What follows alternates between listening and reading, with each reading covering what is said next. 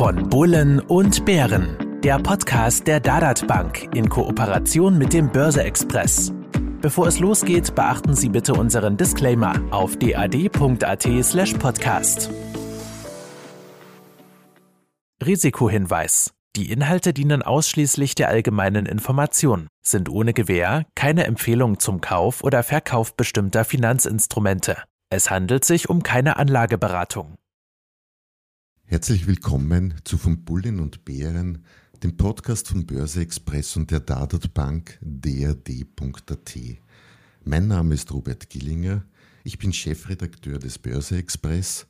Mir zur Seite sitzt wie immer Ernst Huber, CEO der Dadat Bank. Lieber Ernst, grüße dich. Grüße dich ebenfalls, Robert. In Teil 8 unseres Podcasts haben wir Dr. Christoph Boschan zu Gast den Vorstandsvorsitzenden der Börsengruppe Wien und Prag. Christoph Boschan ist 1978 in Berlin geboren und seit 1. September 2016 Chef der Wiener Börse. Ich wage zu sagen, Wien gefällt ihm. Wien ist, ich glaube, wenn ich mich nicht irre, sein bisher längstes berufliches Engagement. Gleich vorweg an Dr. Boschan. Was ist denn eine Börse wie die Wiener überhaupt?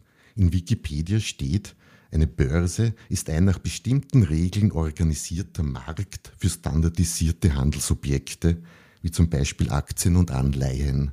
Das klingt für mich jetzt ein bisschen nach Wiener Maschmarkt, nur ohne Obst und Gemüse. ja, äh, vielen Dank zunächst, dass ich heute bei dieser Aufnahme dabei sein darf. Ähm, die Definition ist äh, eine ganz klassische Definition, so steht sie seit, äh, ja, man muss schon sagen, Jahrhunderten in den Lexikas äh, dieser Welt. Ich würde das vielleicht aus der modernen Sicht etwas äh, erweitern und würde sagen, die Börse ist eine hochregulierte, ja, also eine, Regulator, eine, eine regulierte Plattform und vor allen Dingen, sie ist heute viel Technik. Ja. Es ist also eine hochregulierte technische Infrastruktur, um etwas ganz Einfaches übrigens zu vollziehen nämlich den Aktienhandel, also Anleger A und Anleger B auszutauschen und das möglichst effizient und sicher. Mhm. Sie sagen regulatorische Plattform mit viel Technik, heißt unterm Strich, binnen bündeln sich die Interessen von kapitalgebenden Anlegern und kapitalsuchenden Unternehmen. Wenn da so viel Technik und Plattformen dabei sind, warum kann ich das Geschäft dann eigentlich nicht gleich bei Ihnen abgeschlossen werden? Ja, auch das beantworten die Lexikas äh, seit äh, Jahrhunderten mit einem Dreisprung. Da werden aufgerufen sogenannte Professionalitätskriterien, Solvenzkriterien und dann geht es auch noch um Fragen der Zuverlässigkeit. Das kann man auch ganz einfach deutsch ausdrücken. Diejenigen, die an der Börse handeln, die müssen wissen, worum es geht. Die müssen also das Geschäft verstehen. Braucht man eine berufliche Ausbildung zum Wertpapierhändler. Kann man übrigens bei der Wiener Börse auch absolvieren. Und zweitens müssen sie in der Lage sein, ihre Geschäfte auch zu beliefern und zu bezahlen. Das sind also die Solvenzkriterien. Man muss solvent für dieses Geschäft sein, hat damit zu tun, dass man bestimmte Sicherheiten hinterlegen muss und also die jederzeitige Garantie auch der Belieferbarkeit äh, der Wertpapiergeschäfte abgibt. Ja, und dann gibt es im deutschsprachigen Raum noch das äh, Kriterium der Zuverlässigkeit für die Handelsteilnahme. Also der Kaufmann, der hier tätig ist, der muss jederzeit dafür einstehen, sich an die Regeln auch tatsächlich äh, zu halten. Findet man übrigens äh, als Zugangsbeschränkung bei vielen, vielen hochregulierten Märkten. Also äh, Verurteilungen wegen Geldwäsche, Verurteilungen wegen Marktmanipulation, das macht sich ganz, ganz schlecht, wenn man hier zur Handelsteilnahme zugelassen werden möchte. Es sind also alles drei, also das Wissen, was man tut, ähm, dann das Solventsein, das Bezahlen können und die Zuverlässigkeit alles Aspekte, die diesen hochregulierten Charakter ausmachen und die die letztendlichen Benutzer, nämlich die Unternehmen bei der Kapitalsuche und die Anleger bei ihrem Investieren schützen sollen. Mhm. Das heißt, einer dieser Teilnehmer ernst, seid eigentlich ihr von der DADAT, von der DRD.at. Als heimischer Anbieter habt ihr sicher attraktive Angebote für Anleger an der Wiener Börse? Ab, absolut. Also wir sind gerade was den Retail-Kunden betrifft, glaube ich, eine nicht mehr wegzudenkende Player hier am Markt äh, mit, mit einem irrsinnigen starken Wachstum. Wir haben auch immer wieder gerade auch auf der einen Seite natürlich für Bestandskunden äh, gute Konditionen, auch für die Abwicklung äh, der Wertpapiergeschäfte, insbesondere natürlich auch über die Wiener Börse und was wir auch immer machen, und das ist auch ganz, ganz wichtig, um den Markt weiter spannend zu machen, auch immer vor allem für neue Kunden spannend zu machen, auch immer mit speziellen Neukundenaktionen, äh, die wir hier äh, Kunden bieten, um einfach den Eintritt, den Markteintritt oder mal den, den, die ersten Schritte im Wertpapiergeschäft, im Aktiengeschäft äh, für Neukunden so einfach wie möglich auch zu machen. Jetzt leben wir aber in einer globalisierten und vernetzten Welt und haben eine, in Österreich eine Exportquote größer 50 Prozent. Herr Dr. Bojan, wofür braucht man in Österreich überhaupt einen Börseplatz? Würde da nicht Frankfurt jedenfalls, beziehungsweise die Wall Street das Börsenolymp reichen? Und vielleicht gleich angehängt, gibt es durch Börse so etwas wie volkswirtschaftliche Wertschöpfung? Ja, also um gleich mit der letzten Frage äh, zu beantworten, ich ziehe die vielleicht vor, ähm, denn mit der Frage haben wir uns auch einmal sehr intensiv äh, beschäftigt und das äh, mit Fachleuten auch mal volkswirtschaftlich äh, kalkulieren äh, lassen es ist tatsächlich so, dass jeder Euro, der in ein börsennotiertes Unternehmen investiert wird, ungefähr mit dem Faktor 2,5 für die Volkswirtschaft äh, sich materialisiert. Also mit all den Folgewirkungen äh, des Umsatzes, des Warenumsatzes, des Dienstleistungsangebots, der Arbeitsplatzeffekte, der überhaupt Standorteffekte, multipliziert das also tatsächlich wirklich relevant äh, für die jeweilige Volkswirtschaft. Man sieht das ganz besonders, besonders übrigens in den Konjunktur, Konjunkturzyklen und äh, bei der Erholung äh, von äh, Krisenszenarien.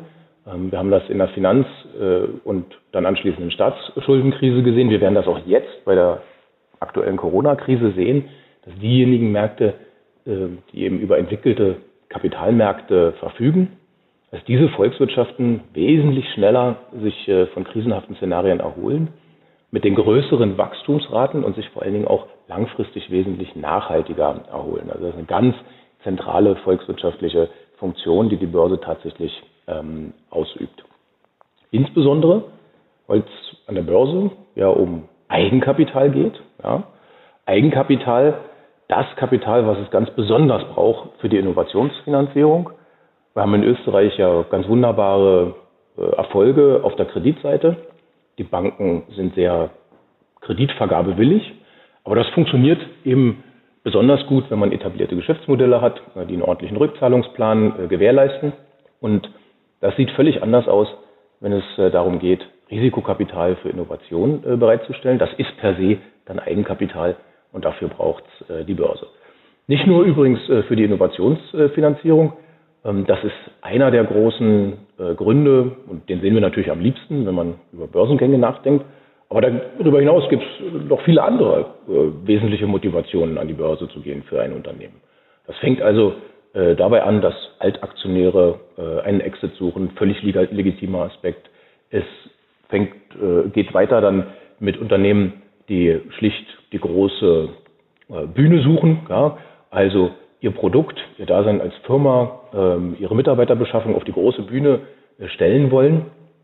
Es geht weiter äh, über alle Fragen des Finanzierungsmix, eben nicht nur sich auf der Fremdkapitalseite zu finanzieren, sondern auch auf der Eigenkapitalseite. Wenn man börsennotiert ist, klappt es übrigens auch mit der Kreditaufnahme bei den Banken ähm, wesentlich besser.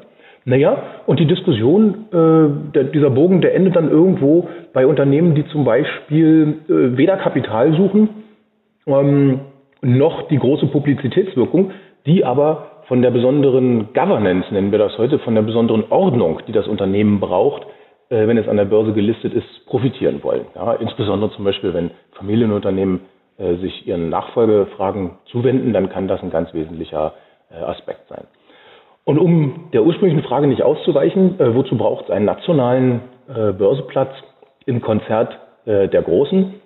Den braucht es deswegen, weil alle Erfahrung zeigt, dass die nationalen Unternehmen hier an der Wiener Börse mit weitem Abstand die größte Visibilität und die größte Liquidität erfahren. Ja, das liegt an ganz einfachen äh, Effekten. Man kann also in einem äh, vergleichsweise kleinen oder mittelgroßen Markt, der der österreichische Kapitalmarkt ja ist, ähm, bereits ab einer Marktkapitalisierung von 800 Millionen äh, Euro, vielleicht sogar etwas niedriger, 650, äh, 700 Millionen Euro in den Nationalindex aufgenommen äh, werden. Und dann ist die Frage eine ganz einfache. Ja. Große Bühne in einem vergleichsweise kleinen Markt oder man stellt sich eben an internationalen äh, größeren Plätzen, Frankfurt, äh, London, New York, auf Platz 768 an und geht dort unter. Und hier zeigen alle Erfahrungen und alle auch konkreten Berechnungen, die wir ja durchführen für unsere Emittenten, dass die Heimatbörse da die mit Abstand größte Visibilität und Liquidität bietet. Mit dem Grund wahrscheinlich, warum es die Wiener Börse seit mittlerweile 250 Jahren gibt. Aber an sich, Herr Doktor, wenn Ihre Rechnung halbwegs Hand und Fuß hat, sage ich mal, zweieinhalb Euro je Euro bei Börsenmarktkapitalisierung, haben in Österreich noch viel Arbeit vor uns und noch viel Wertschöpfungspotenzial, das für den Standort brach liegt. Dies, wenn ich mir eigentlich anschaue, das Verhältnis Marktkapitalisierung zu BIP. Weltweit habe ich gesehen, liegen wir bei rund 130 Prozent. In Österreich bei einem Drittel des BIPs in etwa, was nicht einmal der Hälfte des deutschen Werts entspricht. Herr Doktor, wer oder was ist da gefordert? Ja, die 130 erscheinen mir tatsächlich äh, sehr hoch. Ähm, äh, ja, müsste man jetzt ganz genau hinschauen, woran das liegt. Die europäische Realität spielt sich eher so im Bereich naja, von 40 bis 70 Prozent äh, ab. Äh, Sie haben ganz richtig zitiert, Deutschland ungefähr 60 Prozent äh, des nationalen äh, Bruttoinlandsprodukts werden durch die Börsenkapitalisierung repräsentiert. In Frankreich ist es etwas äh, niedriger. Wenn Sie dann in den angloamerikanischen Bereich gehen, ja, dann schnellt das auf 90 und dann auch über 100 äh, Prozent hinauf. Und ja, ich würde darin vor allem ein, tatsächlich ein Potenzial sehen, ja, ein brachliegendes Potenzial, was es äh, zu aktivieren gibt, insbesondere zur Standortsicherung, zur Innovationsfinanzierung für die Unternehmen, aber natürlich auch für die Anleger selbst. Ja. Die Börse kann, und ich stehe zu dem Satz, eine riesen Wohlstandsverteilungsmaschine sein, schlicht deswegen, weil man eben an dem Unternehmenserfolg als Bürger nicht nur indirekt über die soziale Umverteilung äh, partizipieren kann, weil diese Unternehmen zahlen, zahlen natürlich äh, Steuern. Ich glaube, das ist ja vielen gar nicht klar, dass äh, jede soziale Umverteilung äh, immer aufs private Unternehmertum zurückgeht, ja, weil dort äh, werden die Jobs geschaffen, damit Lohnsteuer bezahlt wird, da werden die Waren und Dienstleistungen ähm, äh, erbracht, auf die eine Mehrwertsteuer berechnet wird. Und all das wird dann in unseren Sozialstaaten umverteilt, aber das findet dann eben immer diese politische Übersetzung und die Börse ist hier ein wunderbares Vehikel für jeden, sich direkt zu beteiligen am Unternehmenserfolg, ja, direkt Miteigentümer äh, zu werden. Und deswegen ist das äh, eine ganz, ganz zentrale Funktion, äh, die es auch aus einem ja, staatsorganisatorischen Verständnis heraus dringend äh, zu entwickeln gilt. Die Ausländer übrigens erkennen die Güte der österreichischen Unternehmen sehr. Ähm, die Amerikaner zum Beispiel sind äh, die größte geschlossene Anlegergruppe bei uns äh, am Markt. Und ich will auf gar keinen Fall den Protektionismus hier das Wort reden, ganz im Gegenteil. Wir wollen das ja, wir wollen den Capital Inflow, aber es hat eben auch einen Preis. das ist nämlich der Dividenden-Outflow. Ja. Also äh, die Dividende geht äh, ganz mehrheitlich äh, ins Ausland und hier eine substanzielle nationale Investorenbasis zu schaffen, das muss ganz zentraler politischer Auftrag sein.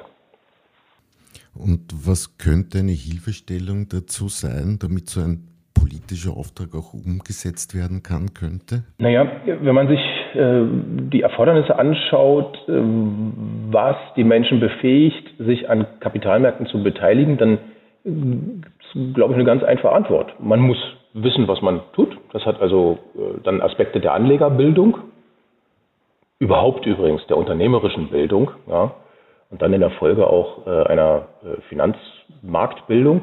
Bildung ist der beste Anlegerschutz und Bildung zahlt sich gleichzeitig aus. Also man muss wissen, was man tut. Und dann muss man ganz unzweifelhaft natürlich die wirtschaftlichen Freiheitsgrade haben, um sich an diesem Markt äh, zu beteiligen. Man muss schlicht Geld haben, um sich äh, am Markt äh, zu bewegen. Und wir haben ja vielfache Vorschläge gemacht, um beide Themen zu adressieren. Also einerseits äh, die unternehmerische Bildung fest in der Schulbildung äh, zu verankern und zweitens ähm, über steuerliche Vorteile für österreichische Privatanleger nachzudenken. Ähm, die Österreicher und Österreicherinnen insbesondere dann von einer Kapitalertragssteuer zu befreien, wenn sie ihre Aktien über einen längeren Zeitraum halten. Wir glauben, das ist genau der richtige Schritt, weil es die ruhigen Hände äh, privilegiert und die zittrigen eben nach wie vor dann mit der Kapitalertragssteuer belastet. Und äh, diese Vorschläge liegen am Tisch. Sie sind ja auch als Absichtserklärung, also sowohl die Finanzbildung wie auch die Einführung einer sogenannten Behaltefrist, so nennt man das dann. Beides ist ja im derzeitigen Regierungsprogramm äh, angelegt. Und äh, da geht es tatsächlich darum, jetzt mal in die Umsetzung zu kommen. Hm. Ernstforderungen an die Politik kann man im Kundengespräch zwar stellen, bringen aber nichts. Was tut ihr dafür, dass sich die Stellung des österreichischen Kapitalmarkts unter Anlegern verbessert? Also vielleicht zuerst, Christoph hat mir fast aus den Herzen gesprochen mit all diesen äh, Vorschlägen, wo hoffentlich das eine oder andere umgesetzt wird. Ein Thema auch das Thema Finanzbildung, Finanzmarktbildung. Das Problem ist ja, das kommt derzeit im österreichischen Bildungssystem überhaupt nicht vor, was ich als grob fahrlässig empfinde. Wir versuchen hier zumindest über unser Webinar- und Seminarangebot äh, Finanzbildung zu betreiben, interessiert dann auch unseren Kunden äh, hier äh, Bildung, Finanzbildung anzubieten in verschiedenste Richtungen, ob das jetzt erste Schritte im Aktiengeschäft sind, ob das jetzt Basisausbildung ist im Wertpapiergeschäft, wie auch immer. Wir machen hier auch immer wieder mal gemeinsame Sachen mit der Wiener Börse, um hier wirklich gemeinsam das Thema Finanzbildung hier in Österreich voranzutreiben. Ähm, was wir auch machen, und ich glaube, das ist auch ein wichtiger Schritt, dass man mal ein bisschen ähm, äh, reinkommt auch ins, ins Aktiengeschäft. Wir bieten zum Beispiel neben Fondssparplänen auch Aktiensparpläne an. Also bei uns kann der Kunde ab 30 Euro im Monat auch in Einzelaktien, in österreichische Aktien auch ansparen, Monat für Monat für 30 Euro, 50 Euro, für 100 Euro, wie auch immer, oder auch quartalsweise ab 30 Euro, also um hier wirklich erste Schritte zu ermöglichen, ist ein Thema, das mir auch ganz, ganz wichtig ist, gerade wenn es auch ums Thema äh, Vermögenssicherung geht, wenn es ums Thema Rentenvorsorge geht, dann ist es einfach eines der besten Produkte, um hier langfristig sich Vermögen aufzubauen und auch abzusichern und auch gegen die Inflation anzukämpfen. Darum halte ich das für sehr, sehr wichtig. Was wir auch anbieten, äh, da geht es darum, auch Sparer zu Investoren äh, zu entwickeln. Wir haben eine digitale oder eine Online-Vermögensverwaltung, die wir bereits ab 15.000 Euro anbieten, also um hier wirklich auch erste Schritte in den Kapitalmarkt äh, zu wagen. Natürlich ist hier auch wichtig ein Veranlagungshorizont von über fünf, Jahren, aber wenn man hier mittel- bis langfristig veranlagen möchte, ist auch das ein ganz gutes Produkt, ein sehr gutes Produkt sogar, äh, um hier erste Schritte auch im Wertpapiergeschäft äh, zu machen und auch sich hier mittel- bis langfristig einfach das Vermögen äh, zu sichern. Was wir darüber hinaus machen, sind äh, umfassende Informationen, äh, die wir auf unserer Website bieten, ob das Informationen zu Unternehmungen sind oder auch Bilanzen, die wir dort darstellen. Also es gibt eine ganze Menge Infos auf der Website oder auch Realtime-Kurse, die Wiener Börse betreffend oder auch die Markthilfe, also ganz, ganz vielen Informationen, die wir da drauf haben. Und ich glaube, durch die Technik, wie wir das alles abbilden, auch von der Usability her, von der Benutzerfreundlichkeit kann man hier sich relativ schnell, äh, kann man relativ schnell auch in die Thematik reinwachsen, äh, sich um sein Erspartes auch selber ein bisschen äh, kümmern. Also ich glaube, wir bieten hier alle notwendigen Werkzeuge unseren Kunden dafür an kommen wir von der Hoffnung auf Verbesserung der Situation des Kapitalmarkts an sich zu handfesten. Die Wiener Börse weitet ihr Angebot zuletzt immer weiter aus. Im sogenannten Global Markets notieren mittlerweile mehr, ich glaube 700 ausländische Aktiengesellschaften, weit mehr als es österreichische Aktien gibt. Und seit rund zwei Jahren gibt es das KMU-Segment Direct Markets. Herr Boschan, was sind Ihre Ziele dahinter? Ja, die Ziele sind natürlich äh, wie bei jedem Unternehmen, äh, dass man damit auch Geld verdient. Das will ich nicht äh, verhehlen. Wobei ähm, beide Marktsegmente vom Ertrag her äh, eine ganz, ganz, ganz, ganz, ganz untergeordnete Rolle spielen für die äh, Wiener Börse. Also ähm, wir haben äh, es hier vor allem äh, zu tun mit infrastrukturellen Maßnahmen, die wir also dem Markt zur Verfügung äh, stellen. Beim Global Market geht es um die ganz schlichte Antwort auf die Frage, wie Österreicher und Österreicherinnen am besten äh, in internationale Aktien investieren. Und da haben wir gesagt, das machen sie am besten an der Heimatbörse in, innerhalb der hiesigen Regulierungsumgebung ähm, mit den Gebühren für eine Inlandsorder und äh, zu den hiesigen Handelszeiten. Und aus dieser Idee heraus ist dieses Marktsegment äh, entstanden, bei dem wir tatsächlich ja die weltweit 700, 700 gefragtesten Aktien äh, dann hier anbieten. Also wir möchten, dass, das war unsere Motivation, dass die Österreicherinnen und Österreicher nicht mehr gezwungen sind, an ausländische Börsenplätze auszuweichen, wenn sie eine Tesla, eine Amazon, äh, eine Apple äh, eine Google kaufen wollen. Das können Sie alles am Heimatmarkt machen. Und bei dem anderen Marktsegment, dem Direct Market, geht es insbesondere um ein Angebot an kleine Unternehmen, die hier einen sehr, sehr vereinfachten, schnellen ähm, Marktzugang bekommen können, also ein Börselisting äh, Light, ähm, wo wir ja sagen, du musst nur als Aktiengesellschaft eben verfasst sein. Du äh, solltest ja eine gewisse relevante Marktkapitalisierung äh, schon haben und äh, eine Vielzahl von äh, Aktionären. Und dann kann man uns kontaktieren und dann versprechen wir innerhalb von 48 Stunden ein Feedback äh, über die Listingfähigkeit äh, dieses Unternehmens.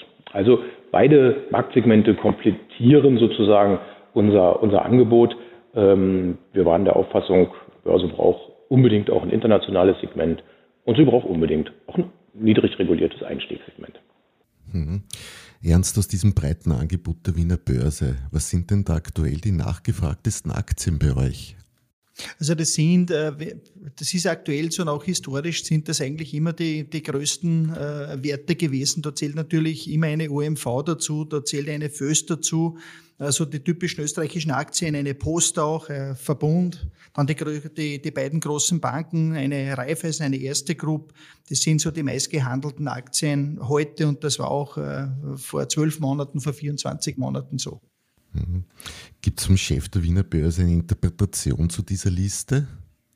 Mm, ja, ich schaue gerade auf unsere Website. Äh, das Bild äh, spiegelt sich genauso. Ja, also, äh, wir haben heute als meistgehandelte Gattung hier die Erste Bank, dann die UMV, dann auf Platz 3 die CA Immobilien, dann auf Platz 4 die First, dann Raiffeisen, Verbund, Andritz. Mhm. Kann man aus so einer Liste irgendetwas schließen? Hat das irgendwelche eine Logik, so eine Liste? Die hat, naja, zwei Hintergründe. Die ordnet, also erstmal sind es ja offensichtlich die äh, marktkapitalisiert testenden Unternehmen, also die, die am meisten äh, wert sind und die werden äh, in der Regel auch, äh, wenn sie über einen entsprechenden Free Float verfügen, äh, am regesten dann äh, gehandelt. Also das ist erstmal sozusagen das, was das Grundrauschen begründet. Und dann kommen natürlich Sonderfaktoren äh, hinzu, entsprechend der Nachrichtenlage, die dann auch mal Unternehmen mit nicht ganz so großer Marktkapitalisierung in die Top Ten äh, katapultiert. Also es ist also immer eine Kombination zwischen ohnehin vorhandener äh, Marktstärke wegen äh, schlicht, dem schlichten, schlichten Größe, dem, dem schlichten Wert und der entsprechenden Nachrichtenlage. Kann man dieser Interpretation aus Bankensicht etwas hinzufügen, Ernst? Also ich glaube, das Bild ist äh, sauber gezeichnet, so wie es äh, skizziert worden ist. Äh, ja, also ja, also ab, ab, absolut d'accord mit dem, was Christoph hier äh, gesagt hat. Was, was, vielleicht noch ganz spannend ist, der österreichische Markt ist ja ganz wichtiger für uns. Ähm, äh, darum ganz wichtig die Wiener Börse. Äh, ich habe es eh schon einmal erwähnt, neben der Wiener Börse sind natürlich für uns noch wichtiger deutsche Börse oder die, die, der deutsche Markt und auch der amerikanische Markt. Äh, der deutsche Markt vor allem auch, weil halt sehr viele äh, Kunden auch die Unternehmungen, die in Deutschland an der Börse notieren, kennen, vom, vom ja, bekannte Marken und amerikanische war halt ein bisschen spannend. vor allem die letzten Monate jetzt aufgrund dieser ganzen Technolog äh, technologischen Entwicklung, aufgrund der, der Digitalisierung und äh, darum sind das so die, die drei ganz wichtigen Märkte für uns. Mhm. Zum Schluss möchte ich noch so etwas, also noch versuchen, so etwas wie Sicherheit in das von vielen spekulativ gesehene Thema Aktien zu bringen. Und da hilft uns Österreichern die gute alte Tradition. Die Wiener Börse, gegründet von Kaiserin Maria Theresia, gibt es seit mittlerweile 250 Jahren. Der österreichische Aktienleitindex wurde vor 30 Jahren, dem 30. Mai, lanciert. Ausgerechnet am Geburtstag der Kaiserin. Dieser Index weist seit damals eine Performance von knapp 680 Prozent auf. Das sind mehr als 6,5 Prozent. Jahr für Jahr. Herr Bojan, Traditionen wollen in Österreich gewahrt bleiben. Was machen Sie dafür, dass diese Erfolgsgeschichte fortgesetzt wird? Und gleich vorweg, Ernst hat Digitalisierung, technologischen Einfluss gerade erwähnt. Welchen Einfluss erwarten Sie eigentlich aus der Blockchain-Technologie für Marktplätze wie den Ihren? Ja, also unsere Aufgabe ist, glaube ich, extrem klar. Ähm, und da knüpfe ich schlicht an das an, was ich eingangs äh, unserer heutigen Veranstaltung gesagt habe. Wir haben die Aufgabe, dem österreichischen Markt stets die modernste Infrastruktur zur Verfügung äh, zu stellen. Das heißt also, die insbesondere internationalen Handelsteilnehmer, Sie dürfen nicht vergessen, 86 Prozent unserer Order erreichen uns aus dem Ausland. Die haben keinerlei Interesse an österreichischen Sonderformaten, Sonderregeln, sondern die müssen in Wien genau den gleichen Marktzugang und Abwicklung vorfinden, wie sie das in Frankfurt, London, New York, Hongkong auch gewöhnt äh, sind. Und darin besteht unsere Aufgabe, diese Infrastruktur äh, zur Verfügung äh, zu stellen. Das tun wir mit einem äußerst modernen Handelssystem, was vielfach in Europa verwendet wird. Das tun wir als Datensammel- und Verteilstelle für Zentral- und Osteuropa. Wir verteilen ja die Handelsdaten von einem Dutzend weiterer Märkte. Und das werden wir weiter tun, diese Infrastrukturrolle sehr ernst zu nehmen. Wir legen sozusagen das Schienennetz und naja, wie viele Waggons da drauf fahren, äh, das hat dann noch äh, andere Aspekte. Ja, es äh, spielt natürlich rein, welche Unternehmen hier gelistet sind, wie das politische Mindset ist, wie aktiv die nationalen Investoren sind. Ich kann mal versichern, von der Infrastrukturseite ist das mehr als State of the Art und, und, und, unser ja, Kernauftrag sozusagen. Ähm, Blockchain muss man sich anschauen. Ähm, ist ja extrem gehypt worden ähm, hat sich dann im Verlauf herausgestellt, dass also wirklich die, die reinen Public äh, Ledger, also die verteilten äh, Datenbankinfrastrukturen, die nun völlig dezentral und äh, erlaubnisfrei funktionieren, vielleicht für Finanzdienstleistungen nicht so sehr äh, geeignet sind. Diese Diskussion hat sich ja dann überführt in diese Semi-Public Ledger, die also tatsächlich dann auch äh, nicht erlaubnisfrei, sondern erlaubnisbedürftig äh, waren und äh, die Firmen äh, experimentieren äh, auch im Finanzbereich extrem viel mit diesen Semi-Public Ledgern. Ähm, man muss schauen, wo die Entwicklung hingeht. Wir haben immer wieder den Fall in der Realität, also wenn man sich über die ja, KPIs, wie wir das ja ausdrücken, nähert, also die, ähm, ja, die Leistungsindikatoren einer Anwendung nähert, dann ist es doch oft so, es muss man einfach ja ehrlicherweise zugeben, dass man eben nicht beim Distributed Ledger, also bei der verteilten Datenbankinfrastruktur, sondern einfach bei einer sehr zentralen Infrastruktur äh, herauskommt. Aber trotzdem, das Thema ist nach wie vor heiß, es wird viel dran geforscht. Äh, an die börsliche Transaktionskette wird es sich äh, am ehesten noch bei der Wertpapierabwicklung heranfressen. Fürs ähm, Handelssystem selbst, was ja extrem hochfrequent funktioniert. Wir reden ja über äh, Handel in Nanosekunden, ist äh, der Distributed Ledger natürlich nichts. Aber um es äh, zusammenzufassen, klar, die Börse ist im Kern eine riesen Datenbank, beziehungsweise besteht aus vielfachen Datenbanken und das macht das Thema natürlich für uns auch interessant. Und wir schauen da sehr genau hin. Aber nochmal, realistischerweise lassen die breiten wirksamen Anwendungen doch sehr auf sich warten derzeit. Mhm, okay. Nun darf ich euch nicht nur mein Schlusswort bitten, sondern vor allem um drei Punkte, die dafür sprechen, dass sich Anleger ein Investment in österreichischen Aktien ernsthaft überlegen sollten. Erst bitte von unserem Gast, dem Chef der Wiener Börse. Wenn der so gut ist. Mhm. Drei. Darf ich es auch auf einen beschränken? Schaut euch den, Schaut euch den ATX Total Return an. Ähm, aufgelegt vor 30 Jahren, Performance 680 Prozent. Ich glaube, da liegt die Wahrheit des Marktes. Langfristiges, breit gestreutes, lebenslanges Aktiensparen ist die, das ist jedenfalls der historische Erfahrungswert, den wir haben. Äh, das schlägt alle, alle anderen Investitionsalternativen umlängen. Aber es hat Bedingungen. Langfristig breit gestreut in den Markt hineinsparen sich das auch so ein bisschen zum Lebensthema zu machen, sein Leben nicht nur in der Konsumentenrolle verbringen, sondern auch auf der Investorenseite. Das ist, das wäre mein Rat. Ernster wird schwer, etwas anzufügen? Schwer, das zu toppen. Ja, ich, ich, ich würde sagen, es gibt wenig Möglichkeiten, äh, außer dem Aktieninvestment sein Vermögen mittel- bis langfristig abzusichern. Gerade in Zeiten wie diesen, wo Sparen am Sparkonto, am Sparbuch irrsinnig schwer gemacht wird, äh, die, die Kaufkraft überhaupt zu erhalten. Das ist schlicht und einfach nicht mehr möglich. Bei einer gefühlten Inflation von vier bis sechs Prozent haben wir schon einmal gesagt, da halbiert sich die Kaufkraft in den nächsten 15 Monaten. Wenn man hier langfristig, mittel- bis langfristig sein Vermögen sichern will, äh, äh, zumindest die, Inflation erwirtschaften will, dann glaube ich, führt an einem Aktieninvestment schlicht und einfach kein Weg vorbei. Das ist ein Muster, muss man dabei sein. Äh, du hast äh, gerade gesagt, 6,5 Prozent äh, pro Jahr war die Performance der Wiener Börse in den letzten 30 Jahren. Ich glaube, das sagt äh, de facto alles aus. Man ist mit dabei, man profitiert am wirtschaftlichen Erfolg eines Unternehmens, wenn man hier in Aktien investiert und in eine saubere Asset Allocation, da darf schlicht und einfach eine Aktie nicht mehr fehlen, wenn man seinen Wohlstand erhalten will, wenn man mittel- bis langfristig äh, einfach, ja, zumindest die Inflation erwirtschaften will, dann ist das fast ein Muss, hier in Aktien auch investiert zu sein. Mhm. Wenn ich kurz zusammenfassen darf, mit österreichischen Aktien stand man bisher auf der Seite der Gewinner, Börse ist weniger ein Ort der Wall Street Haie als vielmehr ein regulierter Marktplatz Geld gegen Anlageobjekt. Börse hilft der volkswirtschaftlichen Wertschöpfung und Börse kann ein Weg aus dem Nullzinsdilemma am Bankkonto sein. Nicht zu vergessen ein Weg aus der Pensionsfalle. Bleiben Sie uns gewogen und schalten Sie wieder ein, wenn es heißt von Bullen und Bären, der Podcast von Börse Express und der Dadat Bank dad.at es verabschieden sich Ihr Robert Gillinger. Ein herzliches Ciao. Mitgastgeber Ernst Huber. Wiederschauen. Danke sehr fürs Zuhören. Und unser Gast Dr. Christoph Boschan, der Chef der Wiener Börse. Vielen herzlichen Dank. Auf Wiederhören.